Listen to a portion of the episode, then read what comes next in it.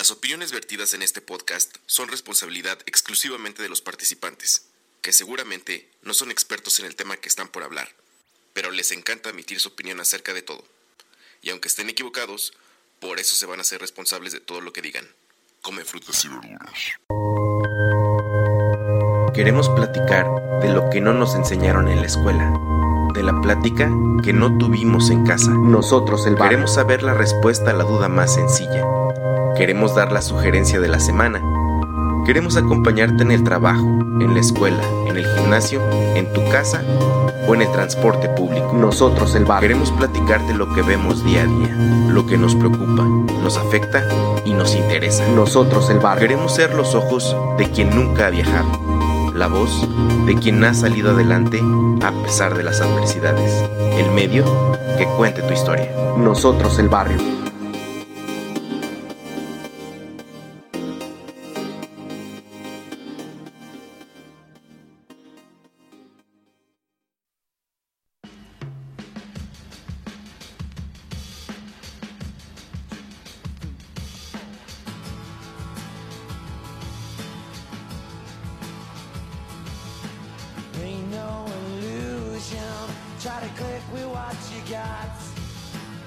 Taste every potion.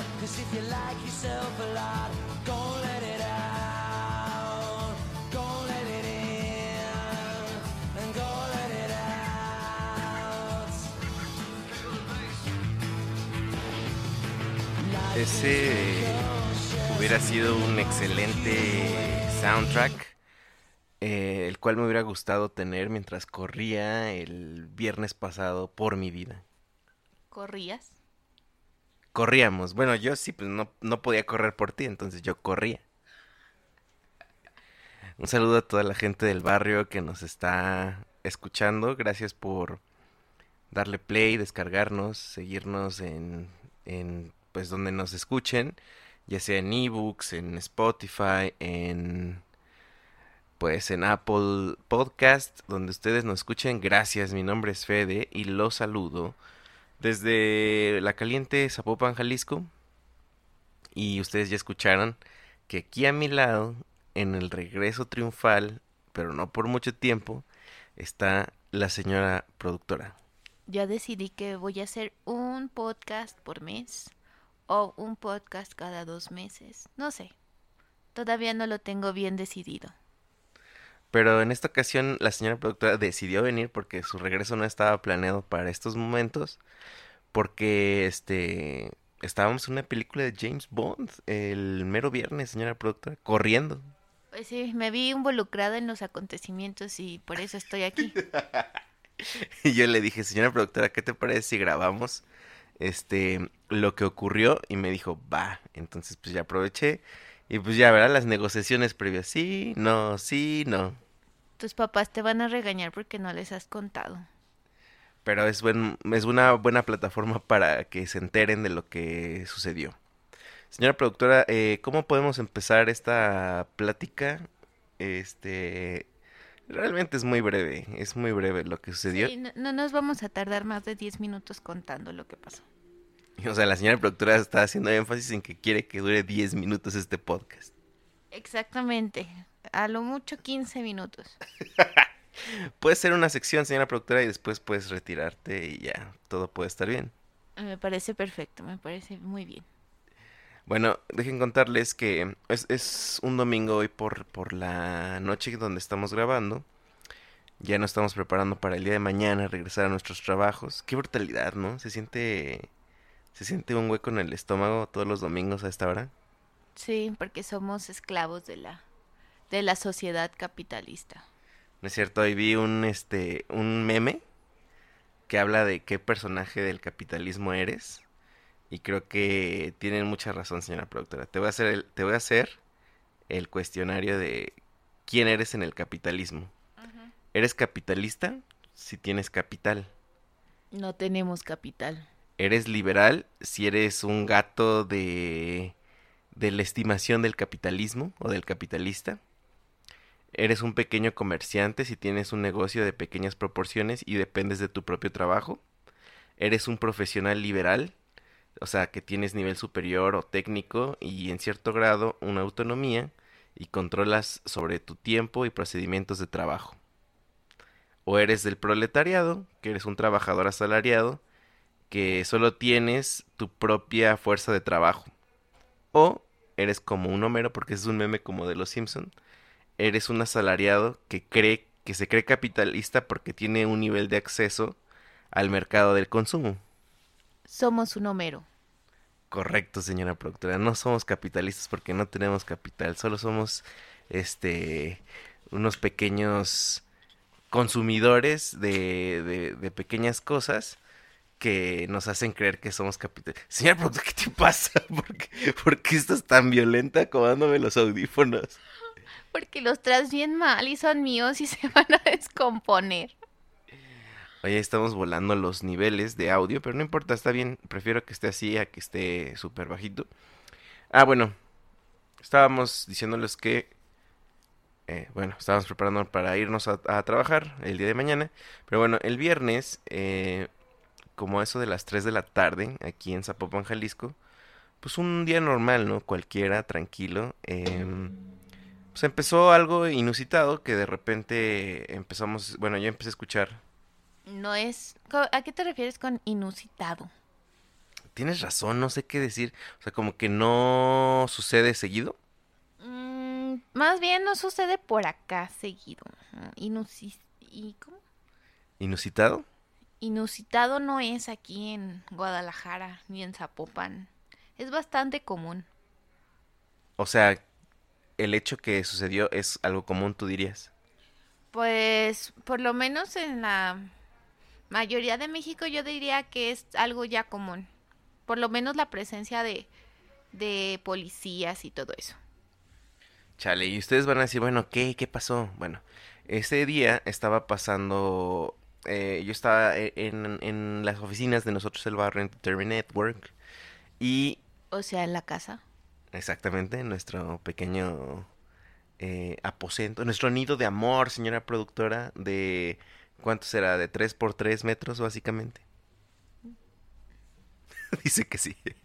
Entonces, ya.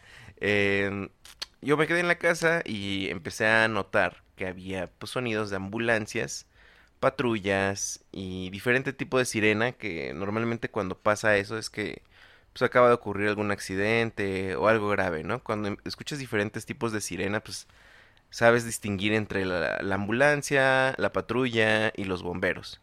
Para esta ocasión estaban sonando prácticamente todas las, las, las sirenas posibles y conocidas de, pues, de los servicios de ese tipo públicos de seguridad. Y también empecé a escuchar eh, un helicóptero rondando, ya muy bajito, muy, muy bajito. Que eso sí fue cuando dije, ah, chis, pues algo pasó, qué feo. Ya le, le avisé a la señora productora, oye, señora productora, ten cuidado, porque ella ya estaba por llegar a la casa. Le dije, porque esto se va a poner, o más bien esto se escucha muy, muy fuerte. La verdad es que ya lleva rato así. Y para ser honestos, es que yo escuché esos ruidos durante aproximadamente una hora. Una hora más o menos. em, lo cual es muchísimo. Si se ponen a pensar, estar escuchándolos durante una hora fue demasiado. Y eh, pues ya, ¿no? Era momento de, la que, de que la señora productora llegara del trabajo. Entonces yo me decidí a ir por ella para alcanzarla. Yo ya me, bueno, desde la advertencia que me hizo Fede, pues yo me puse a buscar en todas las redes sociales lo que había pasado, ¿no? De que empecé a ver Twitter, hay una página aquí muy famosa que se llama Tráfico ZMG, que la siguen pues mucha gente que vive aquí, entonces ya me metí también esa página, en Facebook, empecé a leer comentarios y ya pues le iba diciendo de que no, todo se ve tranquilo, yo creo que ya pasó el peligro, o sea, todo, o sea, no había como bloqueos por donde iba el camión de la empresa en donde yo iba. Y dije, ah, pues sí, cerca de la casa, pero pues así que estuviera en la esquina, pues no está. Bueno, ¿qué es lo que sucedió? Realmente en las noticias ya nos habíamos enterado que hubo una balacera muy cerca de aquí de la casa. Eh, entonces, pues sí, pues me preocupé y dije, bueno, como dice la señora productora, no era tan cerca, o sea, era cerca, pero no tan cerca. Entonces todas maneras, como el paso de las ambulancias, patrullas, sobre todo patrullas, era muy constante, pues sí me dio pendiente, entonces decidí ir por la señora productora, a donde ella estaba. Eh, y... Ay, la señora productora, lo que está haciendo me da un buen de risa. Este... eh, y, este... Ya, total, la esperé. Y ya nos, este, veníamos de camino aquí. No sé si, no sé cuál fue tu impresión al bajarte de- del autobús. ¿Qué, qué sentías? Pues yo solo pensé, dije, ah, yo creo que estuvo fuerte, no tenía miedo, no tenía nada, porque es algo usual ver pasar muchas patrullas, es algo usual ver pasar muchos militares. Solo me acuerdo que, que estaba el camión así y empezaron a pitar las patrullas de que querían pasar, que no podían esperar. Y como aquí cerca también está como un estacionamiento de patrullas, o no sé, como un almacén donde los policías guardan sus patrullas. Este, pues dije, pues es normal de que pues quieran bajar por ahí, pues para incorporarse, para ir a donde tienen que ir. Entonces empezaron a bajar y empezaron a pasar un buen de patrullas. Dije, ah, bueno, ya. Entonces ya cuando me bajé, vi a Fede en la contraesquina y ya pues me esperé a que pasaran todas las patrullas y ya pues este empecé a caminar, este y crucé el semáforo hasta encontrarme con mi señor esposo. Para esto, eh, antes de llegar a la esquina, que realmente son unos cuantos pasos, eh, descubrí que estaban pasando también motocicletas esas que parecen eh, de, las de Pedro Infante, de esas grandotas, pasaron ahí por la banqueta, o sea, ya era un descontrol total. O sea, yo solamente pensé que la balacera había incrementado en su intensidad, porque dije, es que es demasiado lo que está... Y además también pensé, ¿de dónde sale tanta policía? Eso sí lo que pensé, o sea, realmente no sé si, si estaban dando vueltas o eran diferentes, pero eran muchísimas. Entonces, pues ya, este, al llegar casi, eh, do- por donde nosotros vivimos hay dos entradas. Una que todos usan porque no tiene ningún tipo de protección. Y este, otra que es básicamente eh, una rejita por donde ahí decidimos entrar esa vez. Antes de antes de llegar, este, le dije a la señora productora que teníamos que ir a la tienda a comprar unas cosas, pero a la distancia veíamos que habían patrullas en esa esquina, en la esquina donde está la entrada donde no hay ninguna protección.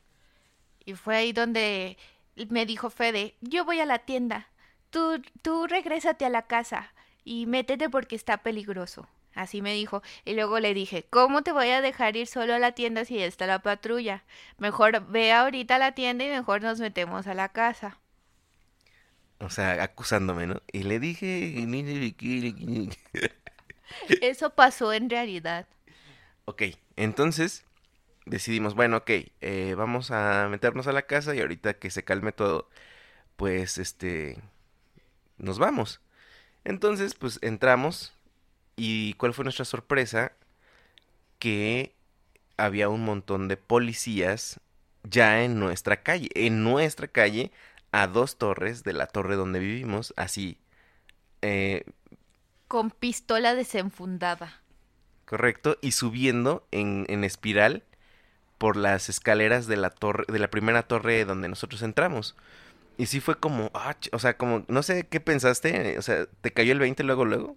No, yo creo que luego, luego lo que piensas es adrenalina, o sea, no sabes ni qué están haciendo los policías. O sea, es nada más así de que, mm, ¿qué está pasando? No te, no te pones a pensar mucha lógica, o sea, porque lo más lógico para nosotros en ese momento era pues regresarnos, ¿verdad? O sea, regresarnos y buscar un lugar seguro y pues por nuestra casa no estaba seguro. Exactamente, y lo que pasó también es que yo creo que los policías no se habían enterado que había esa entrada, esa otra entrada. Entonces, ahora que lo pienso, creo que sí se pudieron haber sacado de onda de que salimos de la nada, ¿sí sabes? Sí. Salimos de la nada, nos pudieron dar un balazo ahí y matarnos. Este, afortunadamente, bueno, eh, regresando al, al relato, eh, llegamos y estaban así como subiendo los policías. Este, un policía venía caminando con el arma desenfundada como hacia abajo, apuntando hacia abajo, como en las películas, señora productora. Y ese policía nos dijo, ¿qué hacen aquí? y no me acuerdo, pero solo me acuerdo que nos dijo, corran.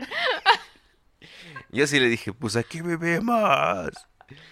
Y ya, pues corrimos por nuestra vida como nunca antes habíamos corrido. y me acuerdo que ya, pues em, corrimos. No sé cómo le hice, pero de los nervios, no, no me acuerdo en qué momento saqué las llaves o si ya las traía afuera. las traía. Creo que ya las traía afuera y ya nada más, pues rápido abrí la... la... Yo, yo la abrí. Tú la abriste, no es cierto. Yo la abrí. Bueno, con razón no me acuerdo.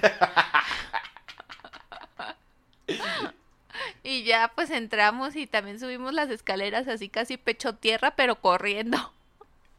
Sí, o sea, realmente la señora productora no es una persona que camine rápido, ni, ni mucho menos que corra a menos de que realmente algo esté pasando. Y recuerdo sus patitas corriendo así. y luego, luego, este, subiendo de las escaleras. eh, como bien dice la señora productora, o sea, le, había dicho, oye, este, hay que agacharnos, pues por si se suelta la balacera, ¿no? O sea, todo eso lo estamos platicando con risa y todo eso, pero en ese momento estábamos muy...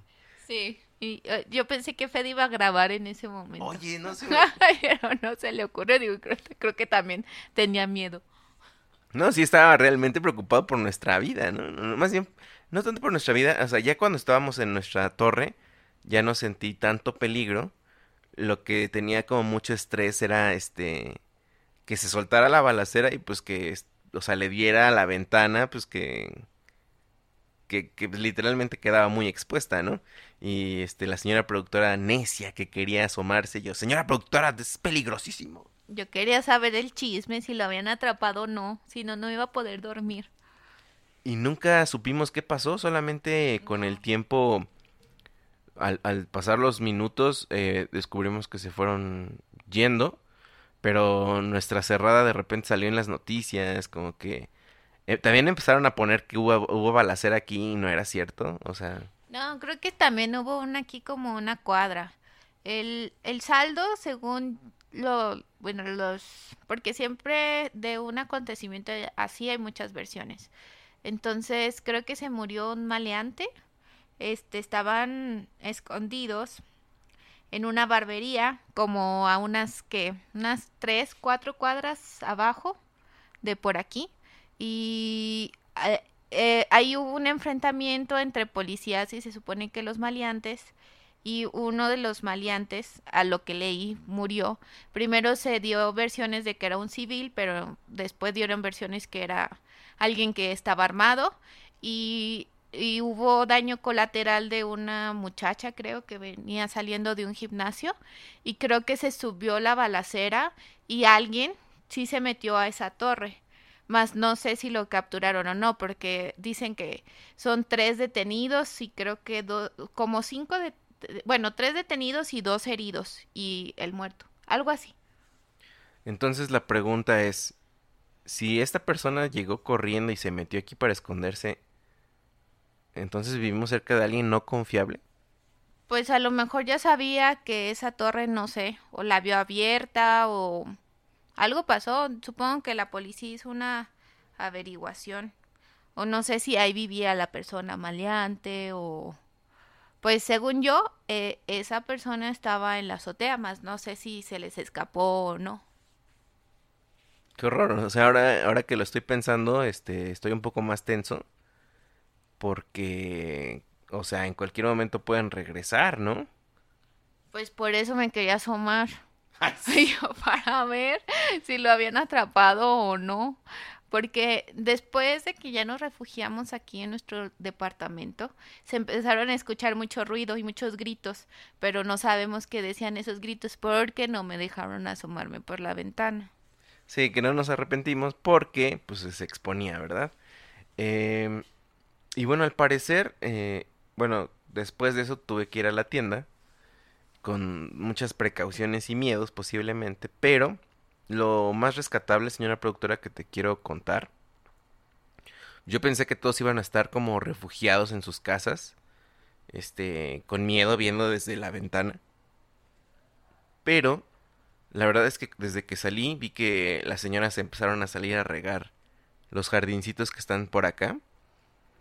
Y la gente yendo a comprar a la tienda, a la tortillería, a la carnicería. Y dije, chale, ¿por qué no están espantados? Pero después dije, oye, qué, qué bien que la gente no, este, no se paniqueó o no. Tampoco quiero decir que está súper acostumbrada porque no es cierto que pase eso cada ocho días aquí en, en, en donde nosotros vivimos. Pasa en la ciudad, es verdad, pasa seguido eh, pero no era algo como que estemos acostumbrados a eso. Y el hecho de que la gente retomara el nivel, o sea, la vida lo más rápido posible, pues me hizo pensar que así tenemos que ser, ¿no? No sé qué tan bueno sea que ya lo incorporemos a nuestra vida común. Yo sé que tampoco es de encerrarnos en nuestro departamento, pero, por ejemplo, en el momento sí nos asustamos muchísimo, o sea, sí pues dijimos, ay, la vimos cerca, pero ya después como que dices, ah, pero pues nada me pasó y no me voy a meter porque pues si me meto pues pues puede pasar algo, ¿no? O sea, sino que como que solo un acontecimiento que que pasa. Pero qué qué feo que como que veamos siempre las noticias muertos, balaceras y es así de que mm, bueno, pues pues lo bueno es que no me tocó a mí y a mi familia y como que actuar normal a eso. Oye, ahorita que estoy pensando, cuando tú dices que hubo daño colateral, ¿significa muerte? O sea, ¿hubo una muerte? No, no se murió, pero, o sea, la, la creo que la muchacha, la, pues, tu, yo creo que tuvo un impacto de bala y fue al hospital, más no sé su condición. O sea, porque de los policías que dispararon, uno le dispararon en el cráneo, y al principio era un herido, pero ya después sí se murió el policía. Manches, qué horror. Y eso es lo, eso es lo horrible, o sea, también el daño colateral me, me parece algo de pesadilla, ¿no? O sea, cuando no la debes ni la temes y pues te toca. Y también no sabemos, por ejemplo, qué tanto daño colateral o qué tantos inocentes ya se hayan muerto en las ciudades, en todos estos acontecimientos, porque no pasa en nuestra ciudad, sino en todas, y que la policía solamente con el decir de que, ay, eran maleantes, o como que traen esa verdad de que, ay, es que eran narcotraficantes, y uno como que le dicen, eran narcotraficantes que se murieron, y ya como que todo pues como que tú te quedas tranquila de que dices, no, pues un maleante menos, pero qué tantos civiles o gente que ni la debía ni la temía, este cae o se muere o pues iba pasando por ahí y nada más como que la policía dice, "No, yo nosotros hicimos nuestro trabajo y ya." Este, porque pues sí mm, en esta ciudad mm, pues yo veo así historias de que se encuentran cuerpos, se matan, o sea, como muchos al día, muchísimos ya es demasiado. Lo que dice la señora productora lo entiendo como el, el famoso carpetazo que, como bien dice, en un enfrentamiento ahí pues, le tocó balas a varios, ¿no? Como la policía va a ser incapaz de dar una explicación a eso, lo más fácil es criminalizarlos, ¿no? En la versión, ah, pues es que eran, eran drogadictos. Entonces se cierra el carpetazo diciendo, ah, bueno, nos quedamos tranquilos de que pues es un, este, un narcotraficante menos, ¿no? Pero bien dice la señora productora, no sabemos qué tan verdad sea eso, para nada más cerrar el caso y pues ya no ya no hacer este pues no sé, ya no ya no investigar o llegar al fondo de eso y pues nada más criminalizarlos es algo que se hace día con día, ¿no? Justamente lo que ha pasado alrededor del país con un montón de injusticias es realmente la versión del gobierno siempre es eh, sujetos armados o sujetos este violentos y eso hacen, crean una, una opinión pública en contra de esas personas cuando a lo mejor no sabemos si fueron culpables o no. Es, es que es una línea bien, bien fuerte de, de mm, saber, sobre todo cómo se manejan las cosas en nuestro país. Pero bueno, eso fue algo intenso. Y luego al otro día, o sea, ayer, eh, no sé si esto pasa en todas las ciudades de México, pero eh, por lo menos que pasó ayer aquí en Zapopan me da una pauta de que a lo mejor sí. Ahorita le voy a le preguntar a la señora a la señora preguntona, ¿eh? a la señora productora que este por lo menos en Chalco, en el Estado de México de donde yo soy, eh, cuando sucedía algo así horrible o una cosa bestial, pasaba un coche Volkswagen, lo que les decimos aquí en México, bolchos, diciendo, eh, le decíamos el periodiquero que decía, este, balacera en la calle tal, el día de ayer hubo tantos, quién sabe qué, y te venían según el periódico y siempre iba yo, o sea, siempre que había algo muy fuerte, sí, mi mamá me decía, oye, velo a comprar y lo compraba y nunca venía nada de esa, no, nada más era publicidad, ¿no? Pero el día de ayer aquí en Zapopan empecé a escuchar que también pasó un señor a vender creo que su periódico para explicarte qué había pasado. Señora productora, ¿tú habías escuchado algo así en Durango? ¿De qué? O sea, llevo como medio minuto hablando de eso. Es que estaba buscando otra cosa que va a servir para el podcast. Que si en Durango también pasa el periodiquero de eh, tantos muertos, bla, bla, bla. No, no, casi no. O sea, ayer que pasó aquí es la primera vez que lo has escuchado. Sí, que pasó al final, ¿no? Al día siguiente, que empezó a decir de la balacera. Sí, es la primera vez que, que veo que como que pues lo promocionan. Sí, exacto. Y lo que yo le estaba diciendo aquí, gracias señora productora por ponerme atención, este, era que nunca pasa, pero bueno, eso estaría interesante que nos dijeran. En su ciudad pasa el periodiquero cuando eh, sucede alguno de estos eventos eh, desgraciados. Eh, sería interesante saberlo, escríbanos, la verdad. La señora productora no sé si ya tiene la nota o... Pues sí. Ah. Este hace poco vi una noticia de las ciudades violentas más violentas del mundo y de esas 10 ciudades 5 están en México. Entonces está en primer lugar Tijuana que tiene una tasa de homicidios de de 2640 homicidios. Este, una tasa de, a ver, ¿tú puedes leer la tasa? Una tasa de 138,26, no sé qué quiera decir. O sea, ¿sería como el promedio o como por Pues día? Por, por cada un millón de habitantes, ¿no? Por cada millón de habitantes, 138 muertes. ¿Eso es lo que quiere decir? Bueno, pero las ciudades más violentas, en primer lugar está Tijuana, en segundo Acapulco, México, en tercero Caracas, Venezuela, en cuarto Victoria, supongo que Ciudad Victoria, México, cinco Juárez, México, seis Irapuato, México, siete Guyana, Venezuela, ocho Natal, Brasil, nueve Fortaleza, Brasil y Bolívar en el número 10 en Venezuela. O sea, de esos 10 tenemos 4. Cinco. Cinco ciudades de México. ¿Y eso fue del continente o del mundo? Dice del mundo. ¿Qué? O sea, Tijuana es más violenta que Ecatepec o que Ciudad Nezahualcóyotl, Chi- Chimalhuacán, Chalco. Así es. Entonces no me quiero imaginar realmente cómo está la violencia, ¿no? Es algo terrible, o sea, neta, es algo que deberíamos preocuparnos.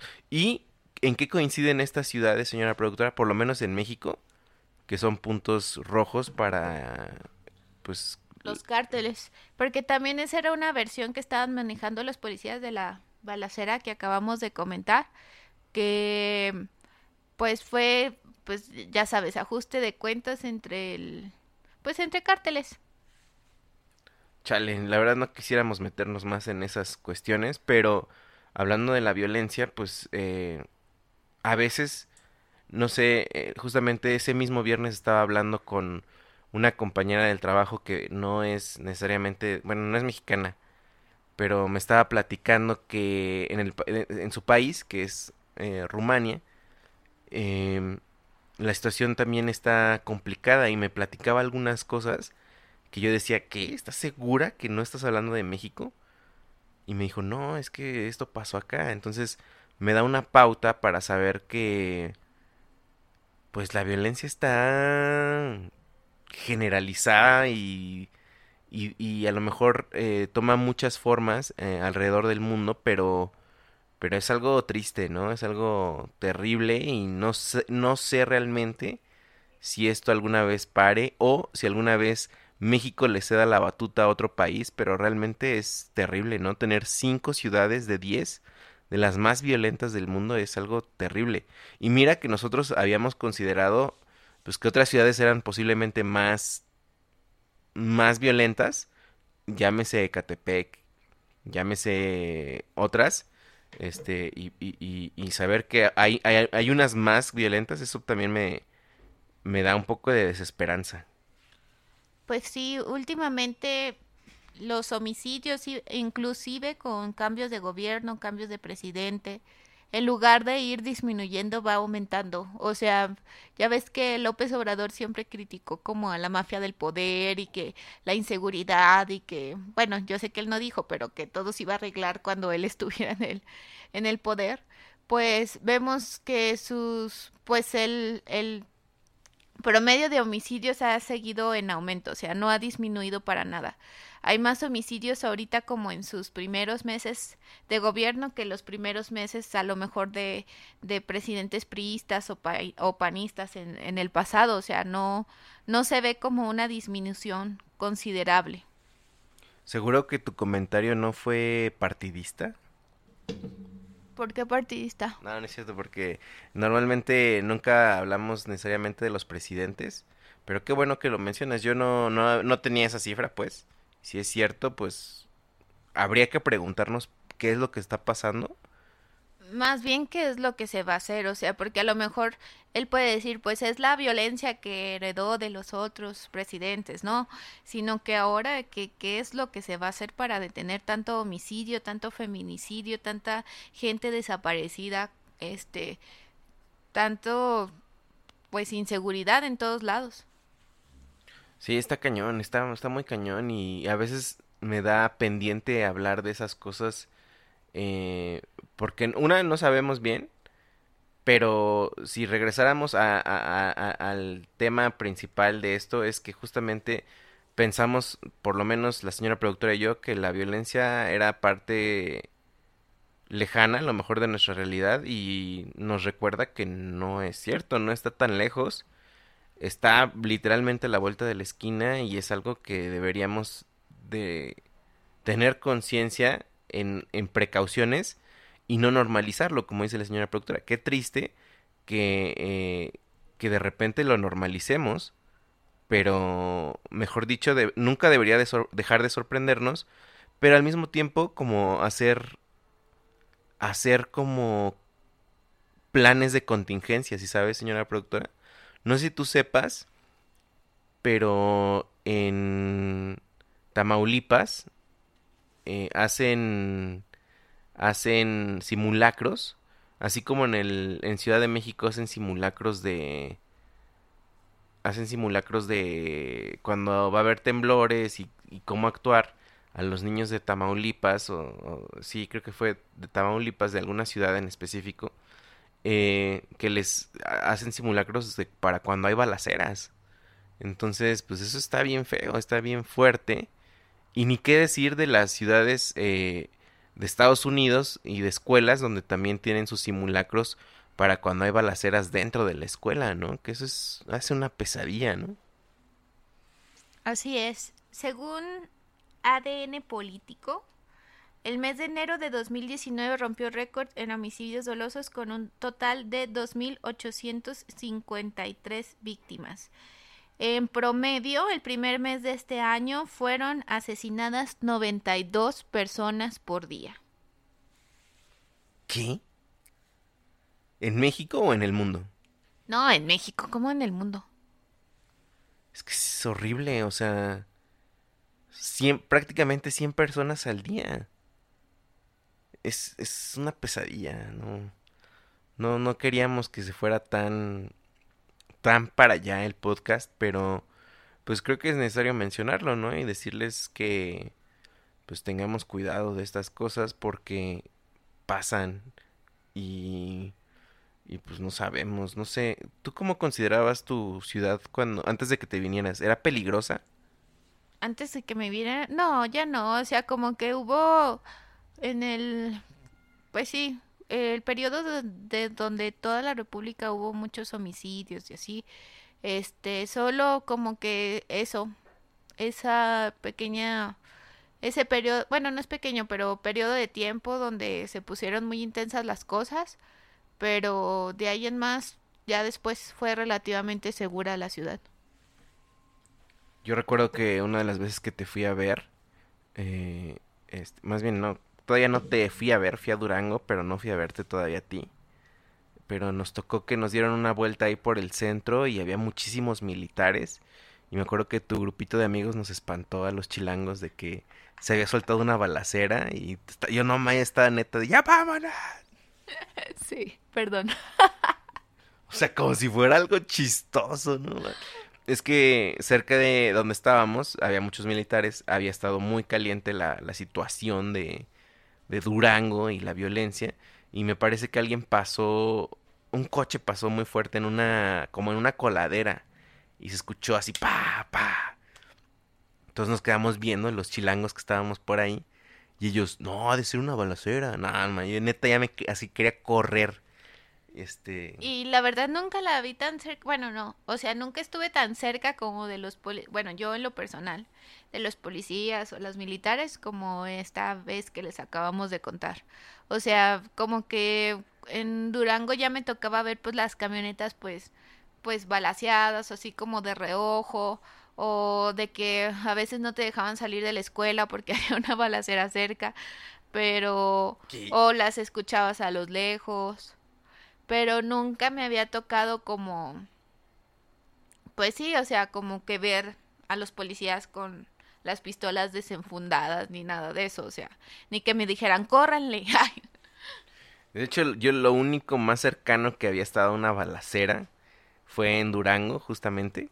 Y no que Durango haya sido violento necesariamente, pero en el año nuevo, eh, cuando nos tocó estar ahí, la señora productora me dijo, es que aquí hay balazos. Y yo sé, en mi pueblo también había balazos, pero no al nivel de Durango. O sea, eran descargas de metralletas incansables hasta no sé cuántas horas de la madrugada, ¿no? Y yo estaba preocupadísimo. sí, sí, Durango. Hashtag Durango. Eh, pues qué triste, la verdad que, qué tremendo. Y pues realmente les queríamos contar esta pequeña historia. Em, señora productora, ¿hasta cuándo regresas nuevamente al podcast? No sé, no sé. Es de suerte, es de suerte. ¿Algún saludo, señora productora? Un saludo. ¿Cómo dices tú? No, nada más saludos este al estilo, ya te digo, del buen Manuel Tenedor y de Asher. Eh, que por cierto está aquí el Manolo, está aquí en Guadalajara. Quiero fanearle así durísimo. Este, pero bueno, señora productora, te agradezco que te hayas tomado el tiempo de grabar eh, este episodio. Y seguramente vamos a estar hablando de algunas otras series que estamos viendo. Este, y pues ya. Mi nombre es Fede. eh, les recuerdo las redes sociales donde nos pueden encontrar. En Instagram, arroba nosotros el barrio. En Twitter como We el barrio, W el barrio. Facebook como nosotros como el barrio. Y acuérdense que tenemos una página que se llama nosotroselbarrio.com. Donde ahí hosteamos todos los podcasts que, que tenemos. Que en esta pequeña comunidad que es eh, Le Vamos Entrando con Lalo Landa la parrilla de mi compadre con el buen Fer, eh, Cocinando con The Muffs, que es un podcast que hacen Ame y Fer, este, y después Caminando con Fede, y justamente este, Nev, nosotros el barrio. Y les, les agradeceríamos mucho que si nos escuchan en ebooks nos dejen un corazoncito y un comentario, es neta lo único que les estamos pidiendo. Si nos escuchan en Apple Podcast, es- eh, déjenos un review califíquenos con las estrellitas que ustedes consideren, pero si nos dan 5, pues se los agradecemos. Y si nos escuchan en Spotify, eh, compártanlo en sus Insta Stories y menciónenos para nosotros darles como retweet, o como decirle, re, re-Instagram. Eh, y pues agradecerles, ¿no? Escríbanos y les agradecemos mucho su aportación. Eh, pues mi nombre es Fede, señora productora, eh, nos escuchamos. Hasta la próxima. Oye, una pregunta. ¿Cómo se va a llamar este episodio? Ay, no sé, tú eres el de los nombres. Violento, papá. No, así no. Todo lo que, lo que quieras, pero así no. Barrio peligroso. Barrio pesado. De barrio pesado. ¿Así? No, pues Ah, ya lo que quieras. O sea, te dije varias opciones y todas me las dije. Bueno, esta pelea marital no la van a escuchar, no crean tan suertudos. Gracias, hasta la próxima. Muchas gracias por escuchar y descargar este podcast. Mil gracias más si lo has compartido y te has suscrito a todas nuestras redes. Nosotros el barrio te lo agradecemos y te respaldamos. Hasta la próxima.